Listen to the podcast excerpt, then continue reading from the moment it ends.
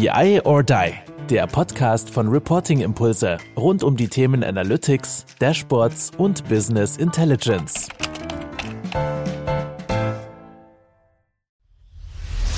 Aktuell hört ihr ja den Podcast.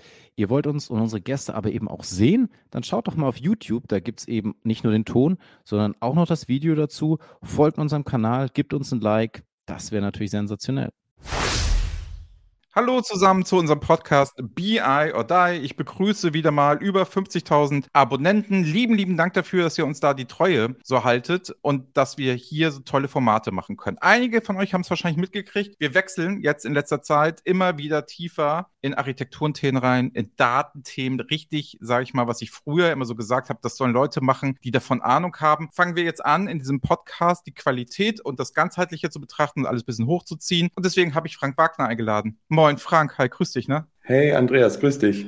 Wo treffe ich dich denn gerade an? Wo sitzt du denn gerade? Ich sitze auf der wunderschönen Insel Teneriffa. Das erleben. Also Remote Work ganz weit oben bei deinem Arbeitgeber? Absolut, ja, absolut. Wir haben vor drei Jahren, glaube ich, alle Offices komplett aufgelöst. Die gibt es nicht mehr. Wir sind ja ein dänisches Unternehmen und da kommen natürlich einige progressive Gedanken mit rein. Haben uns entschieden, die Büros komplett aufzulösen. Ich glaube, wir haben noch vier Stühle in Dänemark in einem Coworking Space und drei in den USA. Ansonsten sitzen wir tatsächlich komplett verteilt weltweit und es funktioniert wunderbar. Und ja, mein Standpunkt, mein Standort der Wahl ist so Teneriffa geworden. Ja, cool. Das kann ich jetzt gerade aus dem aus Hamburg nicht sagen, ne? Aber weil ich sagen kann, das Witzige ist ja, welche Gemeinsamkeit wir haben. Du sagtest dänisches Unternehmen. Ich war auf der dänischen Grundschule und wir haben auch bei der gesamten BI or Die Gruppe, wie man mittlerweile sagen kann, haben wir auch keine Büros mehr. Wir hatten ein großes in Berlin und das haben wir dann auch mit Corona zusammen, war das das letzte, was wir aufgegeben haben. Und mhm. Coworking ist zwar bei uns möglich, aber wird kaum genutzt. Aber darüber wollen wir uns gar nicht unterhalten. Heute soll es um die harten Themen gehen, nämlich um das Thema Datenintegration. Magst du kurz sagen, wer du bist und wo du arbeitest, was denn diese dänische Firma ist? Das ist doch mal spannend und interessant. Ja, sehr, sehr gerne. Also mein Background kommt selbst so ein bisschen aus dem Data Engineering. Ich habe nämlich diese Projekte selbst 15 Jahre gemacht und bin auch dir, glaube ich, dort vor acht oder neun Jahren zum ersten Mal über den Weg gelaufen, als wir nämlich mit Reporting Impulse über Dashboard Design gesprochen haben damals noch bei einem namhaften Automobilhersteller aus Stuttgart, dessen Namen ich jetzt nicht nenne. Der möchte das wirklich nicht. Ne? Also ich habe kaum irgendwo so Probleme, Referenzen, obwohl wir da viele Projekte machen. Sag ich dir ganz ehrlich, der, das ist wirklich restriktiv. Also es ist, ich sage es auch ganz ehrlich, es ist unmodern, aber ja, deswegen. Jeder weiß jetzt, über wen die reden, ne? aber die machen super Autos. Absolut, absolut, ja, absolut. Also jedenfalls bin ich damals äh, so ein bisschen von der Frontend-Schiene selbst dort ins Data Engineering nach hinten gewandert, weil natürlich, wenn du Dashboards machst und ihr kennt ja diese Themen auch aus eurem täglichen Doing. Ist das, sind die Daten, wie du sie darstellst, ist die eine Sache, aber die Frage ist ja, wo kommen die Daten her und welche Qualität haben sie eigentlich? Damit steht und fällt ja das ganze Reporting so ein bisschen. Und so habe ich mich aus dem Frontend immer weiter nach hinten bewegt und habe dann lange jetzt Data Engineering Projekte selbst gemacht und diese auch von Hand eben gemacht und programmiert als entsprechend ja Consultant und Data Engineer und bin dann aber drüber gestolpert, dass es doch nicht sein kann, dass man immer wieder und jeden Tag das Rad eigentlich neu erfindet und Probleme, die vor 20 20 Jahren gelöst wurden, trotzdem wieder neu anfängt zu lösen. Und bin dann auf Time Extender gestoßen, also meinen jetzigen Arbeitgeber. Und wir verfolgen hier das, das Ziel, eigentlich genau diese gelösten Probleme nicht jedes Mal neu zu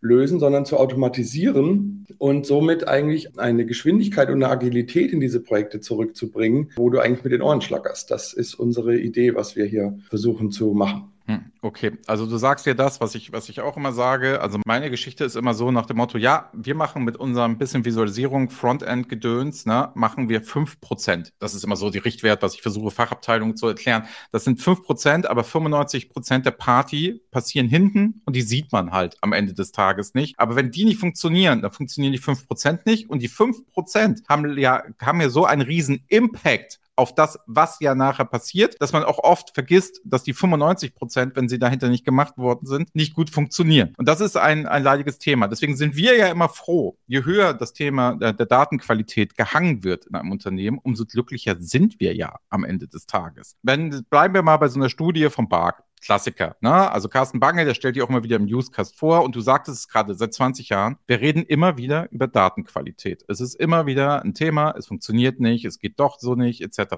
Woran meinst du liegt es, dass es immer so der top? Also, dass du sagst, ey, das ist immer das Wichtigste, es ist immer das Thema, warum Datenqualität? Ich denke, also ich, meine, stell dir vor, wie, wie sieht so eine Unternehmensrealität aus? Ja, du kommst äh, in eine Fachabteilung oder auch in das Gesamtunternehmen irgendwie rein und dort läuft das ERP-System beispielsweise. Ja, ist ja ganz typischerweise so, dass das Kernsystem, was du da so vorfindest, mit irgendwelchen Produktionsdaten oder Rechnungsdaten oder was auch immer du da hast. Irgendwie irgendeine Form von System, das das operative Geschäft unterstützt, ist ja so dein Kern. Dieses System ist natürlich niemals mit dem Ansinnen gebaut worden, darauf große Reporting-Anwendungsfälle abzubilden, sondern darum, da, es geht ja darin, darum, dass operative Geschäft zu unterstützen, also einzelne Transaktionen zu unterstützen. Und in der Realität sind die halt nicht so clean und so schön, wie wir sie brauchen, um nachher sauber drauf zu reporten, sondern die Realität ist da an der Stelle ziemlich dirty. Da sind schmutzige Daten drin, der Kollege hat vergessen, das Attribut zu pflegen, die Datenqualität wurde bei der Eingabe nicht abgeprüft, weil das Formular schlecht programmiert war hm. und so weiter und so weiter. Es kommen tausend Themen dazu. Und heute sieht die Realität ja noch viel komplexer aus, weil du nicht mehr nur ein ERP-System im Unternehmen hast, sondern du hast das ERP-System, daneben steht das CRM-System, daneben hast du Excel-Files, daneben hast du Planungsdaten, daneben hast du Listen auf SharePoint, daneben hast du heute irgendwelche Web-APIs, die dazukommen. Dazu hast du bestehende Datentöpfe und so weiter und so weiter. Das heißt, das Thema wird ja eigentlich immer komplexer und umfangreicher und diverser, auch die Art der Datenquellen. Und innerhalb der einzelnen Datenquellen ist die Datenqualität schon nicht 100 Prozent. Und jetzt machst, multiplizierst du das eigentlich noch aus und dann kommst du eigentlich zu dem Punkt, wie willst du auf dieser Komplexität sauber reporten, ohne dich mal mit deiner Datenqualität zu beschäftigen. Es, es ist ein Ding der Unmöglichkeit. Es kann gar nicht funktionieren. Das heißt, nach dem Motto, wir haben natürlich logischerweise, die Daten werden immer größer, brauchen wir nicht drüber erzählen. Es werden immer mehr Quellen, es wird immer mehr interessant. Die Nachfrage und die Kompetenz in den Fachabteilungen steigen als Empfänger. Die haben natürlich dann neue Anforderungen. Die Geschäfte wechseln, wechseln sich ständig und jetzt stehe ich da. So, also das, was du beschrieben hast, davon stehen ja, sag ich mal, tausende von unseren Kunden, die wir hier so haben. Oder, sag ich mal, Unternehmen in Deutschland stehen ja alle vor diesem Problem oder auch weltweit weltweit. Jetzt die Frage, jetzt die Frage, logischerweise, was soll man anders sagen, als wie würdest du das denn jetzt lösen? Also ein Thema der Datenintegration, der Datenqualität, Themen, wo wir sagen, hey, das ist jetzt ein Anhaltspunkt, damit, sag ich mal, BI or Die kommen kann und jetzt schicke Dashboards oben draus setzen kann. Wie kann man das denn lösen? Naja, wie hat man das dann bisher versucht zu lösen? Also die, die sich halt leisten konnten, die, die, die es sich leisten konnten, haben natürlich versucht, sag ich mal, einfach Manpower draufzuschmeißen. Ne? Also du hast einfach dann versucht, mit unheimlich viel Aufwand personeller Natur ganz viel Zeit da reinzustecken, jede einzelne Datenquelle zu konnektieren, jede einzelne Datenquelle irgendwie die Daten rauszuladen und dann äh, in sehr mit enormem manuellem Aufwand ja, Quelle für Quelle eigentlich versucht, dir das zu erarbeiten und dann da diese Datenqualität eigentlich zu steigern. So, das, das kann sich nicht jeder leisten, das will sich auch nicht jeder leisten, vielleicht auch nicht eine einzelne kleine Fachabteilung, die da so auch manchmal auf die Speerspitze im Unternehmen ist, was das Reporting angeht. Und deswegen kann und muss man das auch ein bisschen anders denken, weil es heute einfach Hilfsmittel gibt, die es dem, der Fachabteilung oder eben auch dem Unternehmen ermöglichen, ähm, hier ja mit viel weniger Manpower und ein bisschen mehr Hirnschmalz sozusagen ranzugehen und das, und das Thema zu automatisieren. Ja, und sag ich mal, diese Automatisierung ist ja auch dann in, gewisser Weise ja auch immer irgendwie gewünscht und durch ein Ziel, ne? Weil wer hat denn schon Lust, sich jeden Tag aufs Neue mit Daten zu beschäftigen. Ne? Also wir haben ja, also ich sage ja immer, Datenqualität ist never ending. Also das heißt, ich werde immer zu unzufrieden mit meiner Datenqualität sein. Ich habe immer so ein paar Kunden, die sagen, hey, wir haben eine super Datenqualität. ist alles gar kein Problem, etc. Bis zu dem Moment, wenn man kommt und die Anforderungen formuliert, bis dahin stimmt es meistens immer mit der Datenqualität. Ne? Aber da haben wir immer ein Thema. So. Und jetzt ist es so, okay, jetzt habe ich verstanden. Verschiedene Quellen, jetzt führen wir die alle zusammen. So, jetzt arbeitest du ja bei Timex. Was könnt, kann denn jetzt dieses, sage ich mal, diese Tool, die Vorgehensweise, das, was ihr macht? Also, und warum können das andere nicht? Was wir machen, was wir unseren Kunden und unseren Partnern geben, ist schlussendlich ein Werkzeug, was du dir vorstellen kannst, ja, wie der Turbolader für den Data Engineer, wie der Turbolader für die Fachabteilung, der Turbolader für das Data Team. Wir machen halt, wir bieten einen, Werkzeugkasten an oder ein, ein Werkzeug, mit dem du genau diese Aufgaben, über die wir gesprochen haben, mit den Datenquellen verbinden, Daten von dort extrahieren, sicherstellen, dass jede Nacht nur die geänderten und neuen Daten geladen werden, Daten miteinander in Relation zu setzen, Datenqualitätsregeln anzuwenden, Datentransformation, Datenmodellierung, all die Schritte, die ich machen muss, so dass hinten raus eben reportingfähige Daten in einer entsprechenden Qualität rauskommen können, um all diese Schritte, die ich da machen muss, enorm beschleunigt viel höher automatisiert mit einer grafischen Oberfläche äh, durchführen zu können, anstatt eben anzufangen, diese Dinge entweder von Hand auszuprogrammieren ne, oder irgendwie in zehn verschiedenen Tools mich irgendwie an dieses Ergebnis ranzuarbeiten. Eine Oberfläche, mit der ich diese ganze Kette durchgehen kann, sehr, ja, ich würde sagen, fachanwenderfreundlich auch. Ne? Also es ist auch wirklich die Idee, das zugänglich zu machen, weil das ist alles nicht so furchtbar kompliziert. Es ist aufwendig, aber es ist nicht unbedingt kompliziert, diese Dinge. Wenn ich von einer fachlichen Seite ausdrücken kann, was ich von meinen Daten will, dann sind wir der Meinung, solltest du das mit einem Werkzeug umsetzen können, ohne jetzt drei Jahre dich durchzuzertifizieren auf irgendeiner technischen Plattform. Also wir, die Idee ist wirklich, das zugänglich zu machen, zu vereinfachen und dadurch dann eben auch zu beschleunigen, transparent zu machen. Ja, wie, also ich, die Realität bei vielen Firmen ist ja, sage ich mal, Self-Service setzt sich immer mehr durch. Ne? Also es ist ja, setzt sich so weit durch, dass die ersten schon wieder nach Standard-Reporting schreien und sagen, hey, können wir nicht wieder 80 Prozent Standard? So sehr setzt sich das mittlerweile durch. Also wir haben diesen Ziehharmonika-Effekt. Und dann ist das, sage ich mal, jetzt eine, eine, Konsequenz, wo man weiterdenken kann und kann sagen, na, auch die gerade bei der Frage, Self-Service wirst du wahrscheinlich anders interpretieren als ich jetzt. Für mich ist das Nutzen als Frontend-Tools. Du würdest wahrscheinlich, wenn du sagst, Self-Service in Daten reingehen, ist ja auch der Umgang mit Daten. Da sind wir ja auch bei dem Thema so Data Literacy, Datenkompetenz. Jetzt bist du selber ja jahrelang auch Data Engineer gewesen. Und deswegen mal an dich die Frage, du sagtest gerade so die Fachabteilung. Was müssen die denn können? Ich kann mir ja nicht, also abgesehen davon, jetzt kriege ich Time Extender jetzt mal eine Tool-Schulung und lerne ein bisschen. Das, damit ist es ja nicht getan. Also wie weit muss die Datenkompetenz denn ausgebildet sein, damit man Time Extender in einer Unternehmung nutzen kann? Also was würdest du denn so sagen? Das ist ganz toll. Also was mir hier wirklich bei dieser Arbeit mit diesem Produkt so gut gefällt, ist, dass wir sehen, dass bei den Kunden, also bei den Unternehmen schlussendlich, die unser Werkzeug dann einsetzen, ganz unterschiedliche Profile damit arbeiten. Also wir haben durchaus Kunden, die haben ein, zwei, drei Data Engineers da sitzen und setzen halt zu dritt dann so viel um, wie sonst irgendwie zehn Data Engineers umsetzen können. Das ist das eine Profil, was wir sehen und die sind damit super happy, weil das ihnen einfach Transparenz gibt und eine Agilität. Ne? Das ist super cool. Genauso toll oder vielleicht fast noch toller finde ich aber, wenn wir eigentlich wohin kommen in, zu einem Kunden und dort mit der Fachabteilung sprechen. Und dort sitzen versierte Leute, die vielleicht sich bisher beholfen haben mit fancy Excel-Tabellen, die sie gebaut haben oder eine Access-Datenbank selbst gebaut haben. Ne? So diese typischen Self-Service-Sachen oder sich vielleicht auch bis zum gewissen Level SQL beigebracht haben. Das heißt, die versuchen sich eh schon mit diesem Mitteln zu behelfen. Und jetzt wird, und genau dieser Zielgruppe, denen geben wir jetzt ein Tool plötzlich, mit dem sie halt absolut supercharged werden, ja. Und ohne das, die, die nächsten drei Stufen von SQL jetzt auch noch lernen zu müssen, weil wir es in, weil wir es eben automatisieren und über eine UI konfigurierbar machen, diese Aufgaben trotzdem machen können, weil die geraten nämlich irgendwann an einen Punkt, wo sie zwar fachlich ausdrücken können, was sie wollen, aber das dann nicht mehr technisch umsetzen, umgesetzt bekommen. Was ist denn so die Lösung? Also nach dem Motto, äh, ich habe verstanden, ne? Also es gibt ja immer so, sag ich mal, jeder, der jetzt in der Fachabteilung ist und an die Daten ran will, dann will, sagst du, ey, das ist Timex ein gutes Tool, oder ist, als wie sagtest du, Turbolader, also ich will Gas geben, ne? Und sowieso schon qualifizierte Data-Ingenieure, die können die Arbeit erleichtern. Das heißt, man kann da ja aufeinander zugehen. Was würdest du denn so sagen, ist das denn Enterprise-ready? Weil ich stelle mir da natürlich so eine riesen Organisation vor. Oder ist es eher Mittelstand, wo man dann sagt, hey, jetzt kriegt ihr endlich mal schnell eure Daten? Also verstehst du, worauf ich hinaus möchte? Also wie hoch kann ich das denn skalieren in irgendeiner Form? Also führt man das dann morgen bei einem Milliardenkonzern ein oder wie habe ich mir das vorzustellen?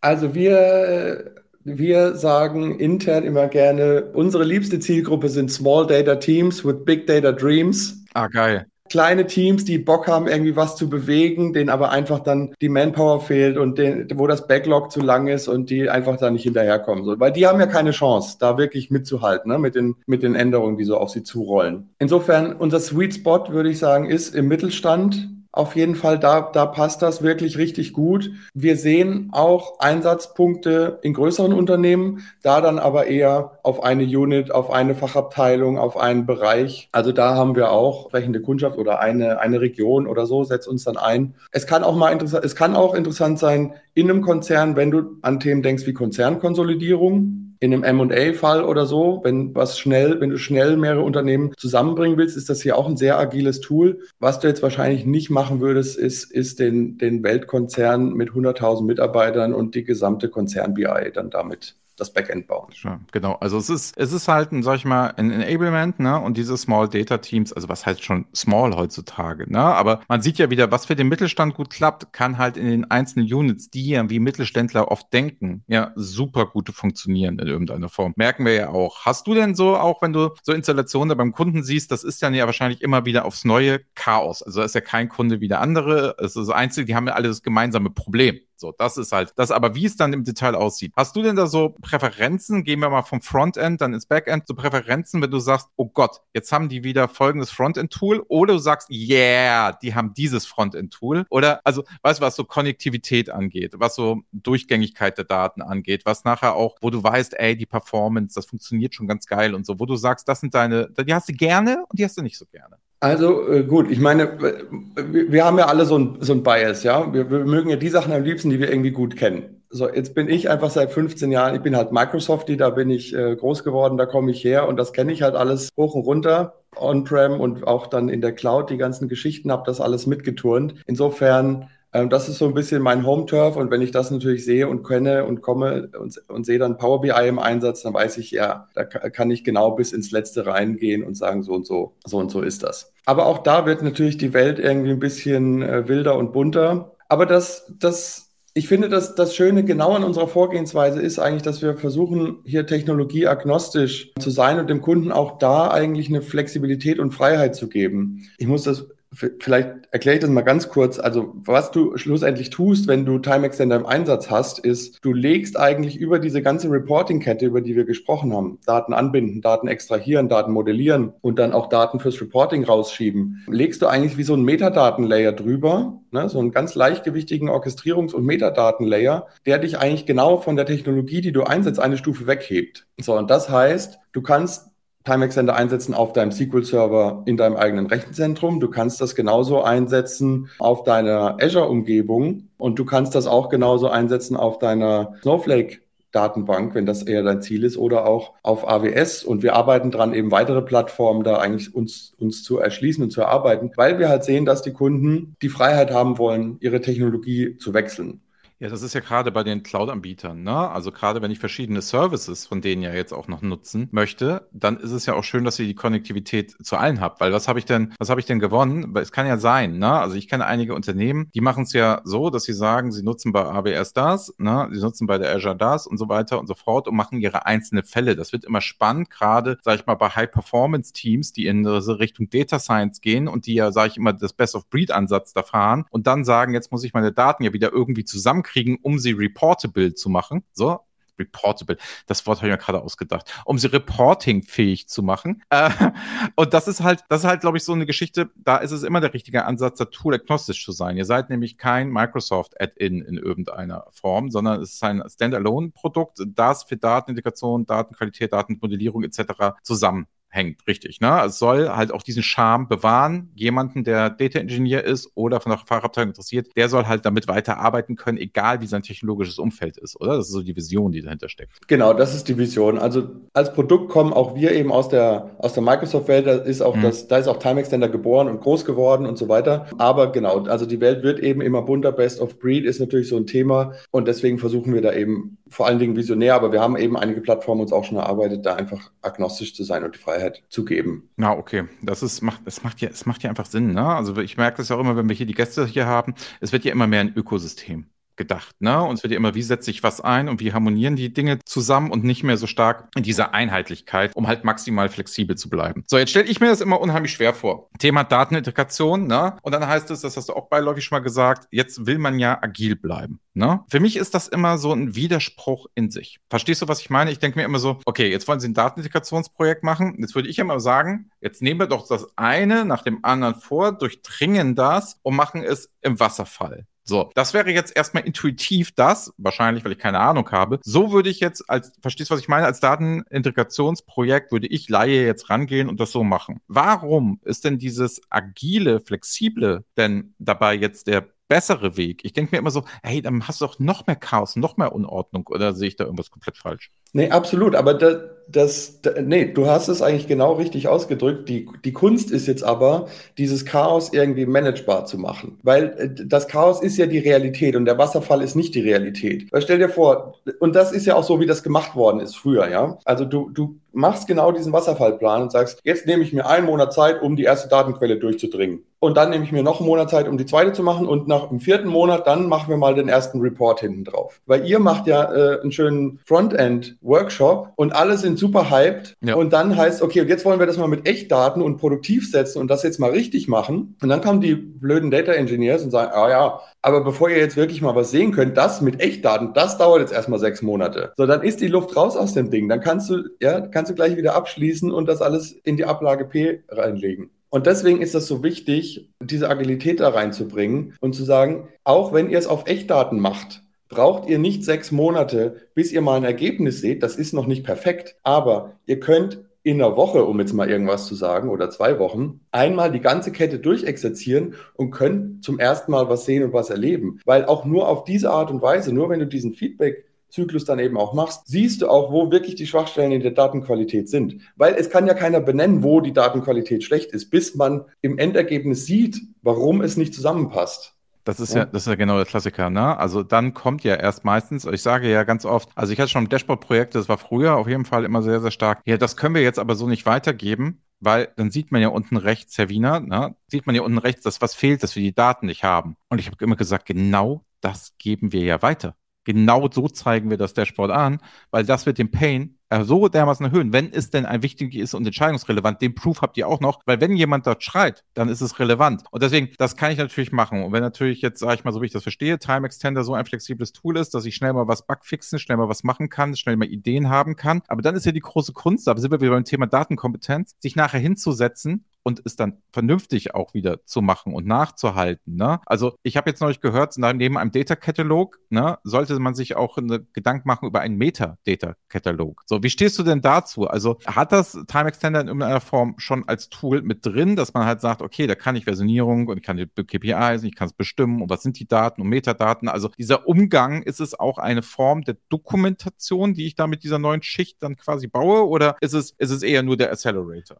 Ja, das ist, das ist eigentlich im Kern, im Kern ist es genau das, was du bekommst. Es ist eine, eine Transparenz über deinen Metadatenfluss. Ja, weil, also jetzt stellen wir uns mal ganz kurz vor, ich mache das ohne ein Werkzeug. So, was dann passiert ist, ich programmiere irgendwas aus, ja, ich, ich, der Data Engineer programmiert jetzt irgendwas. Mein Kollege versteht schon morgen nicht, was ich da heute gemacht habe und ich verstehe nächste Woche auch nicht mehr, was ich da heute gemacht habe. Obwohl ich das heute super cool finde, weil ich habe mir richtig Mühe gegeben. Und dann geht der Kollege noch aus dem Projekt raus, jemand Neues kommt mit rein und so weiter. Ja, dann ist das Chaos ja eigentlich komplett. Und das ist der Moment, wo du auch die Transparenz und die Agilität übrigens gleichzeitig verlierst. Weil keiner mehr das versteht, dann wird das zu Blackboxen, keiner traut sich mehr ran. Ja, also wie das geladen wird, wie, wo die Daten herkommen, das verstehe ich nicht. So, und, und das ist ja genau diese Transparenz, die wir versuchen hier reinzubringen und, und zu geben. Und das ist, glaube ich, auch das, was neben der initialen Implementierung, die auch nachher die Agilität im Betrieb nachher aufrechterhält, wenn du auf eine sehr transparente Art und Weise in der Oberfläche das sehen kannst und nachverfolgen kannst. Du kannst jede Transformation sehen, die du auf deinen Daten machst und du kannst auch sehen von der Power BI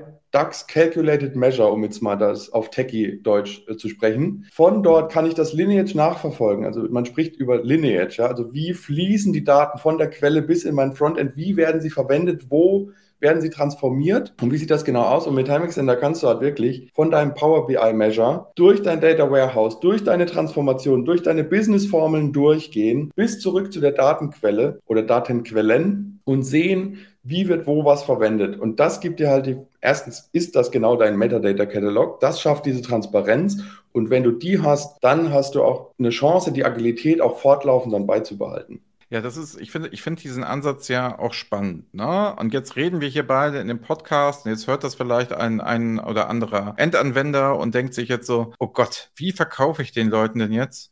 Dass wir schon wieder ein Tool anschaffen. Also, weißt du, dieses typische, das kann ja nicht sein. Wir haben beispielsweise jetzt die Azure da jetzt rumliegen. Okay, das ist schon sehr, das ist sehr schön. Wenn sie schon rumliegt, ist ja toll. Nein, bleiben wir mal an anderen Beispiel. Ich habe da mein ne, SAP BW, ich habe tausend andere Installationen, meine ERP und dann bin ich jetzt nur eine Bank und brauche Bloomberg-Daten oder was auch immer. Genauso wie das ja in der Realität immer so ist. Oder Produktionsdaten werden auch irgendwo reingekommen und so und so weiter. Wie wie ist das, also wie ist das jetzt, wie kann ich denn sagen, komm, schon wieder ein Tool. Also weißt du, was ich meine? Gar nicht, es ist nicht schon wieder ein Tool, das dasselbe tut. Das haben wir, glaube ich, heute verstanden. Aber dieses generelle, warum brauche ich das denn jetzt auch noch? Und dann müssen die ja mit 20 Tools gefühlt arbeiten. Das gar nicht stimmt. Aber weißt du, was ich meine? Also wie kriegt man das denn so marketingtechnisch in ein Unternehmen rein? Weil Tools lösen das ja am Ende des Tages nicht. Sie können nur helfen. Du hast es ganz am Anfang gesagt. Es ist der Turbolader. Das heißt, ich muss ja schon selber was können. Es erleichtert mir nur die Arbeit. Es ist wie so ein Elektrofahrrad fahren, muss ich aber trotzdem selber noch in irgendeiner Form. Weil, ne, ihr könnt könnt ja nicht sagen, Kunde, so steuerst du dein Unternehmen, sondern ihr seid ja nur dazu befähigt, so geht es dann los. Aber was weißt du, was ich meine? Also dieses, wie kriege ich das jetzt im Marketing? Hey, wir brauchen morgen Time Extender. Wie kann ich das denn so tun, internes Marketing? Also unsere amerikanischen Kollegen sagen gerne, the, proof is in the pudding, in the pudding.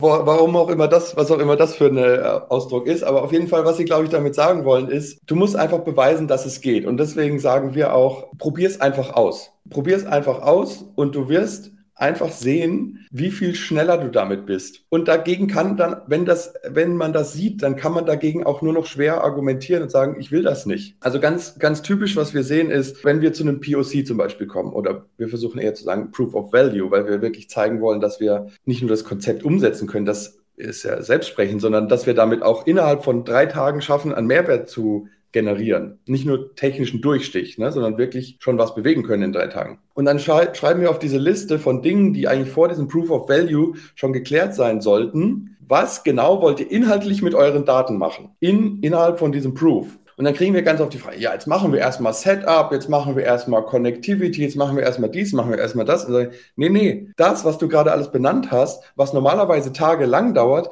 ist halt hier in einer Stunde fertig. Du musst dich jetzt schon gedanklich mit den Daten selber und deinem Anwendungsfall befassen, weil sonst wirst du von dem Tool sozusagen überholt. Ne? Sonst stehst du in einer Stunde da, Setup fertig, ja und jetzt? Was, was machen wir jetzt die nächsten zwei Tage irgendwie? Also Frank, das werde ich so hemmungslos klauen, den Proof of Value. Das werde ich, also das werde ich einfach, das werde ich einfach klauen. Ich werde von nichts anderem mehr sprechen als Proof of Value, weil es ja völlig richtig ist. Wir müssen doch niemandem mehr beweisen, dass irgendwelche Tools, die am Markt gekauft werden und die bei Kunden im Einsatz ist, dass sie konzeptionell funktionieren. Das muss ich doch nicht nochmal überprüfen als Kunde selbst. Ich muss doch gucken, hat dieses Tool, und das gilt ja für alle, hat das einen Mehrwert in meinem Unternehmen, wenn ich es denn einsetze? Und das kann ich ja nur an Cases abbilden. Das heißt, das ist ja, sage ich mal, neben der Agilität auch nochmal ein sehr moderner Ansatz, so als Toolzusteller hinzugehen, zu sagen, wir möchten dir Value bieten und wir können es innerhalb drei Tage dir das zeigen und nicht so sehr zu sagen, wir haben dieses Konzeptionelle im Sinne von, guck mal, unser Tool funktioniert. Also ich gehe ja jetzt auch nicht zu Porsche oder zu Audi und sage, ich möchte mal gucken bei der Probefahrt,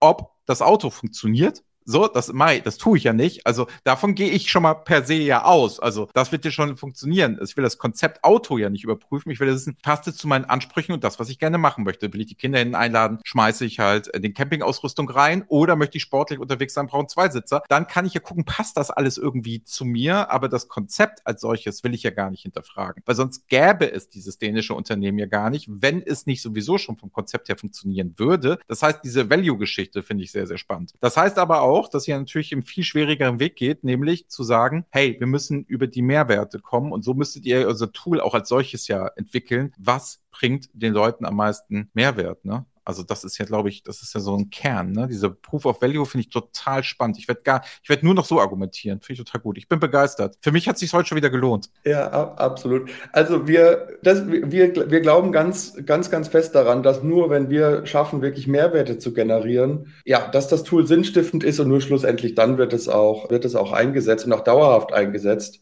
Und die Leute und die Kunden, und das ist ja auch das, was wir sehen, die Kunden, die einmal auf diesen, ja, ich will fast schon sagen, Mindset-Shift mitgegangen sind, ne, die auf diese neue Art und Weise Datenintegration zu denken sich eingelassen haben, die bleiben dann auch dabei. Also wir können deswegen nur immer wieder einladen. Wir haben eine, eine Free-Version, die kannst du forever, forever free benutzen, die kannst du runterladen auf unserer Webseite. Wir glauben, dass das Tool für sich selber spricht. Wenn, der, wenn ein Kunde das nicht selber kann oder will, weil das Know-how fehlt oder die Zeit, kann man mit einem Partner zusammen eben ein Proof of Value machen und in zwei, drei Tagen glauben wir auch da immer, das gut zeigen zu können, dass das wirklich was bringt. Und dann fehlen auch meistens die Argumente dagegen, ne? weil, weil es einfach, es ist einfach smarter, das auf diese Weise zu machen, anstatt. Und deswegen auch auch Grüße gehen raus an die Partner, sind ja auch hier in diesem BI or Die Kosmos immer alle zu sehen. Und deswegen ganz, ganz gerne sprecht den Frank an. Ich kann auch gerne irgendwie Kontakte herstellen. Wir können das alles irgendwie in diesem Netzwerk machen. Wenn ihr das denn in irgendeiner Form mal probieren wollt, machen wollt, es ganz spannend findet. Ansonsten bleibt noch zu sagen, 26. Juni bis 13. Juni ist das Level Up Event. Dort wird Frank auch nochmal vertreten sein. Und wir werden auch mal ein bisschen mehr Deep Dive machen, weil jetzt haben wir uns auf der Tonspur unterhalten. Wir werden mal ein bisschen ins Tool reingucken. Wir werden ja genau das, was wir jetzt an der Oberfläche, um es mal komplex jetzt mal zu sehen, was soll das eigentlich alles? Warum brauche ich sowas denn alles? Etc.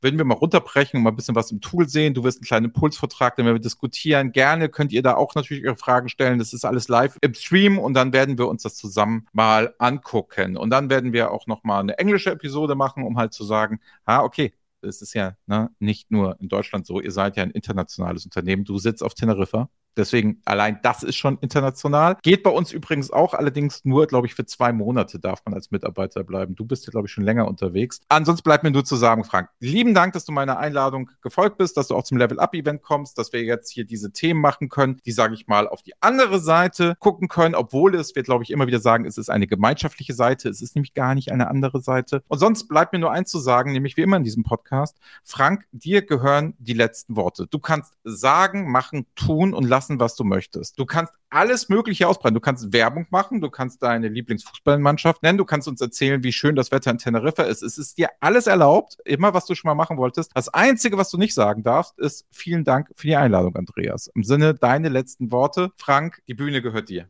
Andreas, das ist eine, eine, eine tolle Gelegenheit, zu eurem Level-Up-Event zu kommen und ich hoffe, da nochmal ganz viele Impulse zu setzen und zu zeigen, warum ich glaube, dass man Datenintegration neu denken sollte und da ein bisschen mutig sein sollte, mal was anderes auszuprobieren. Ich glaube übrigens auch überhaupt nicht, dass das zwei Seiten sind, sondern die Dinge funktionieren nur zusammen. Das eine bringt ohne das andere nichts und das geht in beide Richtungen. Und ansonsten kann ich nur sagen, Go KSC. Ich meine, das ist äh, immerhin meine Heimatmannschaft, auch wenn es wirklich über die Jahre schmerzhaft ist, äh, da Fan zu sein. Die guten Zeiten sind ein bisschen her. Ja, aber hat mich, hat mich riesig gefreut, hat mich auf jeden Fall riesig gefreut, bei dir zu Gast zu sein und mit dir zu sprechen. In dem Sinne, ciao zusammen. Jetzt wieder die aktuellsten Termine von BI or Die für euch. Am 21. Juni 23 BI or Die Woman in Data, diesmal live auf der TDWI und im Stream. Am 23. Juni 2023 gibt es den bewährten virtuellen Data Talk, diesmal live aus Würzburg. Viel Spaß dabei. Vom 26. bis 30. Juni 2023 findet das nächste, das dritte Be I or Die Level Up Event statt. Eine Woche großartiger Content, die besten Speakerinnen und Speaker. Und von den Themen besprechen wir Planning, AI and Machine Learning, Self-Service Analytics, Data Architecture and Data Strategy und Data Organization. Jeden Tag ein anderes Thema.